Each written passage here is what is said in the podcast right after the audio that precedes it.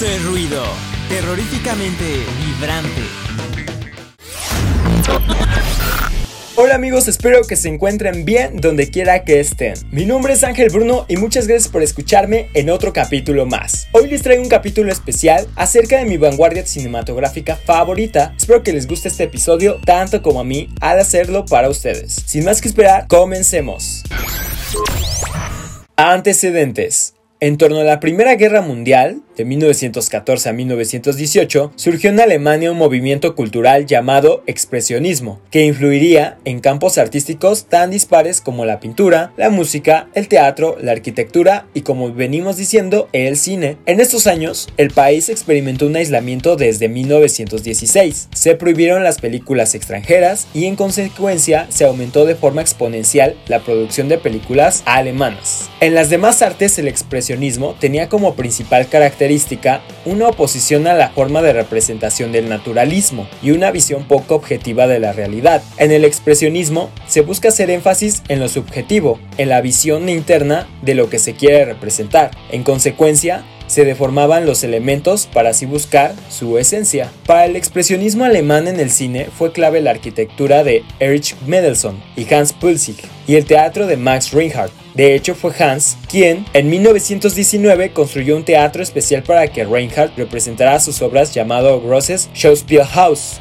o sea, Gran Teatro. Max Reinhardt fue uno de los exponentes más importantes del teatro en Alemania de esos años, creando un nuevo concepto de teatro donde diseñó toda la escenografía y creó el Kammerspiel, en el Kammerspiel, los espectadores asistían a obras de teatro con un aforo reducido, donde lo más importante era crear una atmósfera de intimidad con la obra y el público introduciendo elementos estéticos como un uso especial de la luz. Este planteamiento estético sería copiado por los directores de cine expresionistas. Como venimos diciendo, ese aislamiento del país y la prohibición de películas extranjeras hizo que el gobierno creara la UFA, en 1917. El principal motivo que movió a las autoridades a prohibir el cine extranjero fue porque Estados Unidos, mediante su intromisión en la guerra, generó una serie de producciones cinematográficas en las que mostraba al mundo odio hacia el pueblo y gobierno alemán. Por ello, sus primeros objetivos eran puramente hacer cine de propaganda germana. Se hicieron películas de temáticas alemanas y educativas, orientadas al adoctrinamiento de la ciudad. Después de la finalización de la guerra, la UFA cambia de propiedad y el Deutsche Bank compra casi todas sus acciones. En consecuencia, las temáticas de las películas cambiaron. Se empezó a buscar el beneficio económico y comercial, por lo que se crearon filmes con alto contenido sexual y películas históricas donde se ridiculizaban a otros países y alzaban a la figura alemana por encima de los demás. Uno de los directores más importantes de este tipo de, películas fue Ernst Lubitsch. Junto a esta serie de películas se fueron realizando una serie de filmes que daban cuenta de los primeros atisbos del cambio de estilo que se daría en los siguientes años. Se consideran precursoras del cine expresionista alemán films como El estudiante de Praga de 1913 de Paul Wegener o El golem de 1914 también de Paul Wegener y Henry Gellen, que tuvo posteriormente varias versiones dentro totalmente de la corriente cinematográfica. Todas ellas anticipaban algunas características que serán fundamentales para el cine del expresionismo alemán. Estos films tienen en común con los filmes históricos comerciales de esa época, que los hechos eran enfocados desde un punto de vista subjetivo. Tras una guerra, la gente buscaba productos evasivos para olvidar el drama de la guerra y poco a poco se fue conformando el estilo del expresionismo alemán en el cine. El expresionismo alemán en el cine.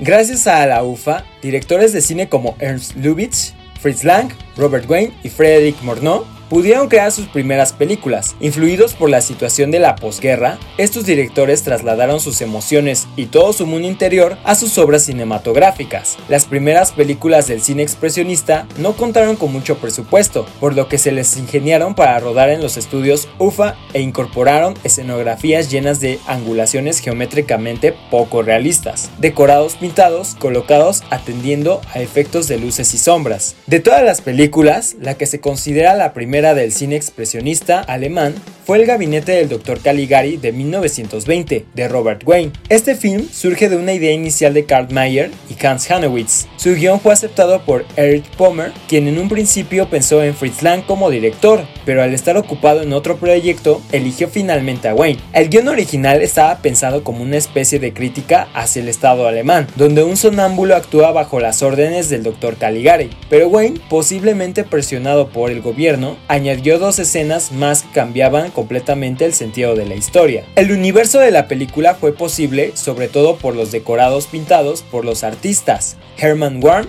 Walter Rohill y Walter Raymond, que integraron la propia luz en las pinturas, dotando a la película de una estética irreal. Vamos a enumerar algunas de las características propias de la película que contribuyeron a reflejar la atmósfera asfixiante y enloquecedora propia de este estilo cinematográfico. Iluminación artificial, con mucho contraste en claro oscuro, incluso hay sombras que son pintadas en los decorados. Decorados con perspectivas falseadas rodado siempre en un estudio eliminando cualquier tipo de realismo. Maquillaje de los actores muy marcado, exageración en la actuación y planos muy estáticos sin movimientos de cámara. Otros filmes de la corriente del expresionismo alemán en cine fueron El Golem de 1920, versión de la película de 1914 de Paul Wegner, y Karl Voss, se convirtió en una de las primeras películas de monstruos de la historia. Su argumento parte de un rabino que creó una criatura vengativa con arcilla, otorgándole así la propia vida. Nosferatum de 1922, dirigida por Morneau, protagonizada por Max Schreck, Gustav von Wangenheim y Greta Schroeder, se trata de una película de terror que adapta a una forma totalmente libre el Drácula de Bram Stoker. El Dr. Mabuse de 1922, dirigida por Fritz Lang, es la primera adaptación de la novela homónima de Norbert Jakes. Cuenta con un personaje principal que será de los más adaptados cinematográficamente. Mabuse es un ser que siente placer haciendo sufrir y jugando con el destino de las personas. Bajo la máscara del placer de 1925. Esta película de George Pabst y protagonizada por Greta Garbo es una crónica posguerra y de la miseria de esos años. Provocó cierto escándalo por el realismo y la crudeza de sus imágenes. Fausto de 1926, dirigida por Morneau, recrea el mito de Fausto, la historia de un anciano que vende su alma al diablo a cambio de la juventud eterna. Es todo un clásico del cine expresionista.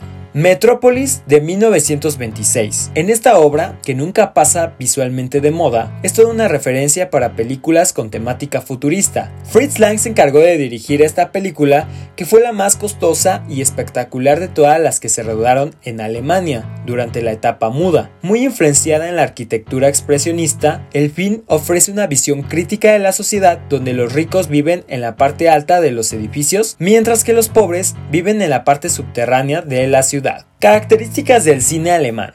En el cine expresionista alemán se puede apreciar la influencia del director de arte alemán Walter Reimann y de autores del expresionismo pictórico como Munch, Nold o Kirchner. Estas influencias se ven bien en la estilización de los decorados, en los gestos y la iluminación. Todas las características que componen esta corriente están pensadas para eliminar cualquier atisbo de referencia a la realidad. Su objetivo prioritario era el transmitir sensaciones y emociones por encima de todo. Características estéticas. Si por algo han influido las películas expresionistas, ha sido más que por sus temáticas, sus recursos estéticos. Para estos directores, la base de su cine era la búsqueda del stumming. Algo así como llegar a crear una atmósfera donde el alma flota tanto en todos los personajes como en los objetos. En este sentido, vemos que uno de los recursos más característicos fue un uso especial de la luz. Aquí es donde surge la figura de Max Reinhardt. Para Max, el elemento esencial de la puesta en escena era la luz y en consecuencia las sombras.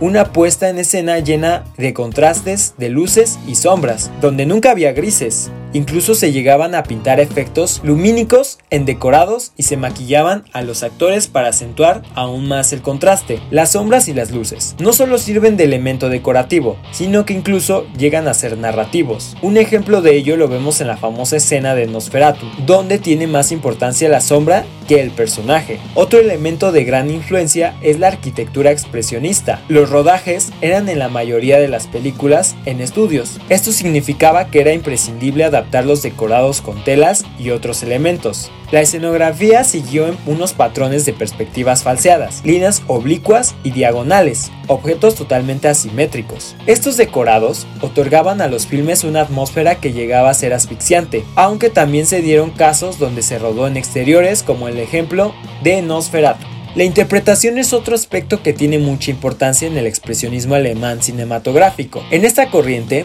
es característica una interpretación y una acción casi teatral, dejando de lado todo tipo de interpretación realista. Cuando se quiere mostrar sentimientos extremos como el miedo, la ira o el deseo, se interpreta exagerando las emociones al máximo. La caracterización y el maquillaje ayuda también a exagerar la interpretación de los actores. Por último, habría que destacar los encuadres donde la composición está muy trabajada, como si de una obra pictórica se tratara. Directores como Morneau y Lang dan cuenta de ello. Con los encuadres hay una peculiaridad y es que se utiliza de una forma muy especial el fuera de campo. Como hemos venido diciendo, las sombras son incluso más importantes que los propios personajes. Por ello se puede decir que todos los elementos son importantes. Temáticas. Teniendo en cuenta el contexto histórico de la Alemania de la posguerra, los temas de expresionismo alemán cinematográfico versarán en torno a esa situación. El miedo, la angustia, el terror y la desesperanza dieron paso a las películas donde lo fantástico, lo sobrenatural o lo siniestro eran las temáticas más recurrentes. El cine expresionista tomó para sus argumentos la tradición literaria romántica con autores como Goethe y Hoffman, y en este tipo de literatura muchos de sus temas, imágenes y símbolos. La tiranía es otro de los temas recurrentes, influenciada por el contexto histórico y la tiranía nazi que en esos años empezaba a aflorar. Las películas están llenas de tiranos que cometen actos de violencia y crímenes como las figuras de Nosferatum, Caligari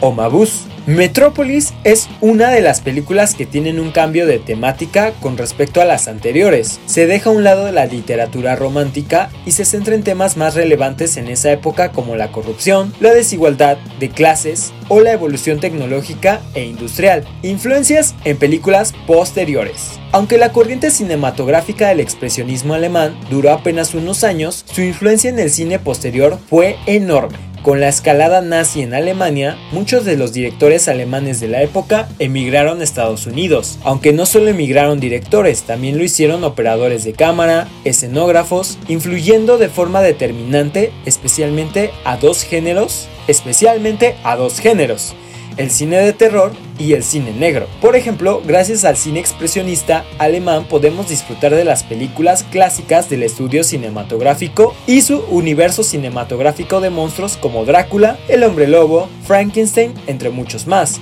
No obstante, la influencia del expresionismo alemán cambió por completo el estilo visual y contribuyó a desarrollar nuevos mecanismos para crear atmósferas cinematográficas. A lo largo de la historia, se han dado muchas referencias a este estilo como Psicosis de 1960, donde la escena de la ducha recuerda las sombras de Nosferatu, o la influencia que tuvo Metrópolis en películas de ciencia ficción por ejemplo Blade Runner de 1982 por Ridley Scott. Actualmente, un ejemplo de directores que tienen influencias de este movimiento son Guillermo del Toro, toda su filmografía se puede apreciar influencias expresionistas y también el icónico Tim Burton, que es más que obvio su fanatismo por este tipo de vanguardia, en la cual podemos observar en todos sus filmes ese toque oscuro como las películas de antaño.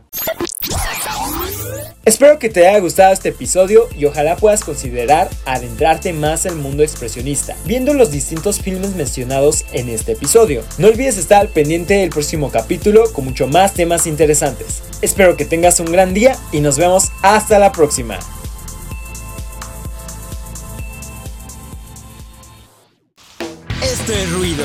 Terroríficamente vibrante.